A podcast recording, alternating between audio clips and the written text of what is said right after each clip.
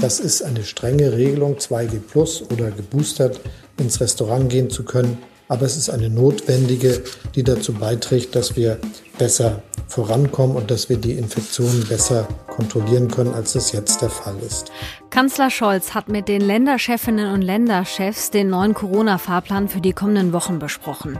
Neben neuen Regeln in der Gastronomie gibt es auch Änderungen bei der Quarantäne. Was ihr wissen müsst, hört ihr in dieser Aufwacher-Spezialfolge. Rheinische Post Aufwacher. News aus NRW und dem Rest der Welt mit Wiebke Dumpe. Hallo und herzlich willkommen zu diesem Bund-Länder-Runde-Special. Das ist unsere Samstagsfolge, aber die Ergebnisse waren schon am späten Nachmittag da, deshalb kriegt ihr sie jetzt schon.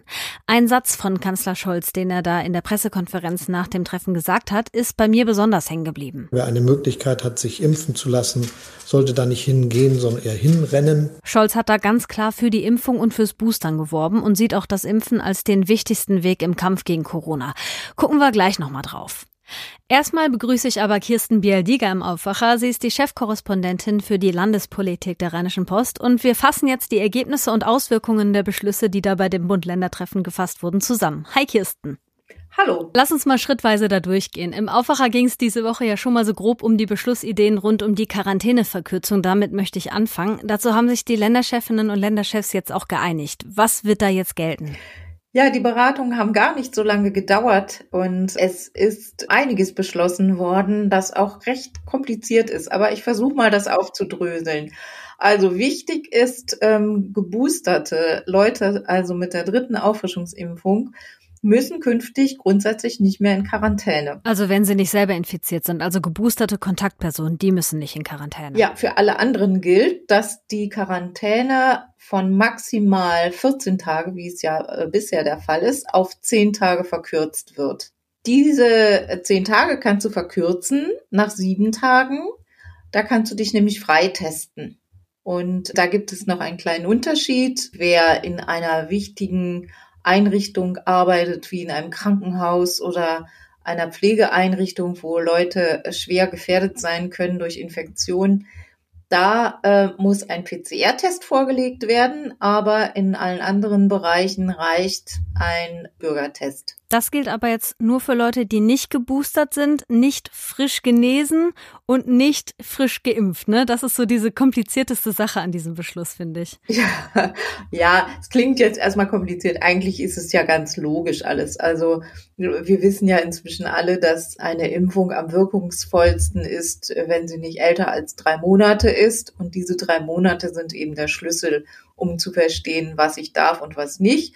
Also wenn ich eine Impfung habe, die weniger als drei Monate zurückliegt, dann zähle ich ebenso wie äh, ein Geboosterter zu den Personen, die nicht mehr in Quarantäne müssen. Das gleiche gilt für Leute, deren zweite Impfung nicht länger als drei Monate zurückliegt oder die vor nicht länger als drei Monaten genesen sind. Und wenn ich jetzt aber infiziert bin und keine Symptome habe, dann darf ich nach zehn Tagen aus der Quarantäne. Ja, ganz genau. Okay. Mhm. Warum wurde denn die Quarantänezeit verkürzt? Ja, das hat mit der Omikron-Variante zu tun, die ja hoch ansteckend ist. Und ähm, das kann dazu führen, und das ist die große Befürchtung dahinter, dass wichtige und weite Teile der kritischen Infrastruktur lahmgelegt werden könnten, weil so viele Menschen auf einmal sich infizieren, dass eben bestimmte Dinge nicht mehr aufrechterhalten werden können. Also wir sehen es im Moment in Großbritannien, da gibt es leere Supermarktregale, da stapeln sich Müllberge, weil die Städte nicht mehr das Personal haben, um ihren Aufgaben nachkommen zu können, beziehungsweise die Supermärkte. Und da will man eben vorbeugen und äh, Bund und Länder sagen, wir müssen jetzt dann eben ein bisschen lockern bei der Quarantäne, damit nicht so viele Leute für so lange Zeit ausfallen. Der zweite wichtige Punkt, auf den wir gucken wollen, ist so das Thema, was gilt jetzt eigentlich bald, wenn ich in ein Café oder in ein Restaurant will, also in die Gastro im Allgemeinen. Bisher musste man dafür 2G sein, also geimpft oder genesen. Jetzt ist noch ein Plus dazu gekommen. Aber das ist halt nicht das Plus, was wir schon kennen. Was heißt das genau? Ja, ja ähm, da ist es auch so, dass wiederum Geboosterte einen Vorteil haben. Ähm, und zwar sollen die Geboosterten keinen Test machen müssen. Alle anderen müssen einen Test machen.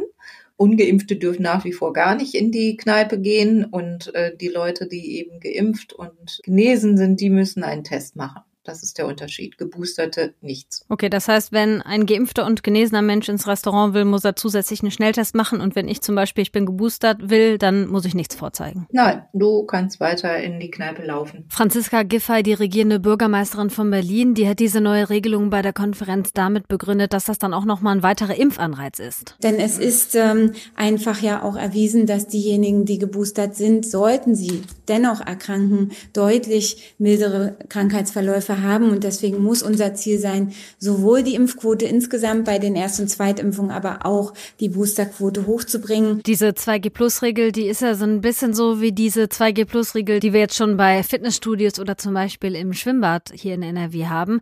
Da brauchen aber alle den negativen Test. Das ändert sich ja jetzt nicht bei denen, oder? Also da, darauf spielt das nicht an. Also dazu wurde nichts entschieden. Ich gehe davon aus, dass deshalb eben das beim Alten bleibt. Also da müssen sich alle testen. Das kann aber auch abweichend noch in den Ländern geregelt werden. Was genau dann in Nordrhein-Westfalen gilt, werden wir sehen. Mhm. Und für die anderen Freizeitangebote, also Kinos, Museen etc., da bleibt es bei 2G und auch für Bus und Bahn, da ist ja 3G noch gerade der Standard, ne? Ja, genau, da, da ist 3G der Standard und da gab es einen Dissens zwischen äh, einigen Regierungschefs der Länder, die gesagt haben, wir wollen nicht nur eine dringende Empfehlung zum Tragen von FFP2-Masken in, im öffentlichen Nahverkehr und auch im Einzelhandel. Wir wollen mehr. Wir wollen auch, dass das eine Pflicht wird und äh, haben sich aber nicht durchsetzen können. Und es bleibt jetzt bei der dringenden Empfehlung zum Tragen von FFP2-Masken. Ja, das hat Kanzler Scholz auch in der Pressekonferenz nochmal betont. Was auch hilft, das wissen wir mittlerweile, ist das Tragen von Masken, von medizinischen Masken, von FFP2-Masken und das empfehlen wir auch an vielen Stellen. Die Nutzung dieser Masken schreiben sie auch in vielen Bereichen unverändert fort. Es hilft. Gucken wir nochmal aufs Impfen. In Nordrhein-Westfalen liegt die Quote bei 78 Prozent. Geboostert sind hier aktuell schon knapp 43 Prozent der Menschen. Damit liegt unser Bundesland über dem Bundesdurchschnitt und man kann ja davon ausgehen, dass es auch noch ein paar mehr werden. Mithelfen soll dabei ja unter anderem auch die Impfpflicht. Was wurde dazu besprochen und beschlossen? Ja, beschlossen wurde dazu noch gar nichts. Das ist ähm, ja auch ein sehr, sehr tiefgreifender Eingriff in Persönlichkeitsrechte. Deshalb ist das etwas, was sehr ausführlich diskutiert und debattiert werden muss. Es wurde lediglich gesagt, dass es eine erste Orientierungsdebatte im Bundestag geben soll und die soll noch im Januar stattfinden.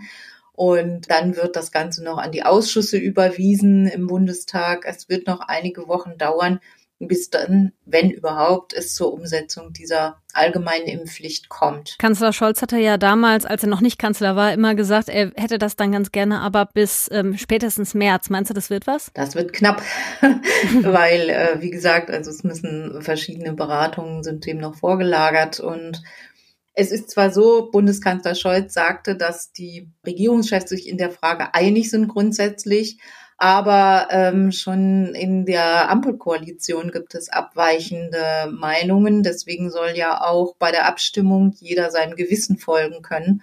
Und zumindest ganz offensichtlich ist das ja auch schon in der FDP, dass es einige gibt, die diese allgemeine Impfpflicht rundheraus ablehnen, wie beispielsweise die frühere Generalsekretärin Linda Teutenberg. Andere wiederum sagen, doch, doch, das ist vertretbar, weil sonst kommen wir hier aus dieser Pandemie nicht raus. Also da wird es noch einige Diskussionen und Debatten geben. Kanzler Scholz hat bei der Konferenz auch nochmal betont, dass es weiter auch um Kontaktbeschränkungen gehen muss. Da wurde aber jetzt erstmal nichts beschlossen, also da bleiben die Regeln so, wie sie gerade sind. Die Maßnahmen, die wir jetzt gerade hier schon besprochen haben, wir zwei, das sind ja Mindeststandards. Aber die Länder, die können ja auch noch strengere Maßnahmen beschließen, wenn sie das möchten. Hier in Nordrhein-Westfalen läuft am Dienstag die aktuelle Schutzverordnung aus. Kannst du schon was dazu sagen, auf was wir uns dann hier in NRW ab nächster Woche einstellen müssen? Müssen? Ja, das werden jetzt die Beamten in den nächsten Tagen beraten und der Landesgesundheitsminister Laumann wird sich das genau überlegen mit seinen äh, Staatssekretären. Da dürfen wir gespannt sein. Also Sachsen-Anhalts Ministerpräsident Haseloff hat äh, schon gesagt, dass die ähm, lockereren Regeln und vor allem auch die strengere Gastronomieregel dort nicht zur Anwendung kommt, weil die Omikron-Variante dort fast noch gar nicht verbreitet ist. Und er sieht dafür dann keine rechtliche Grundlage.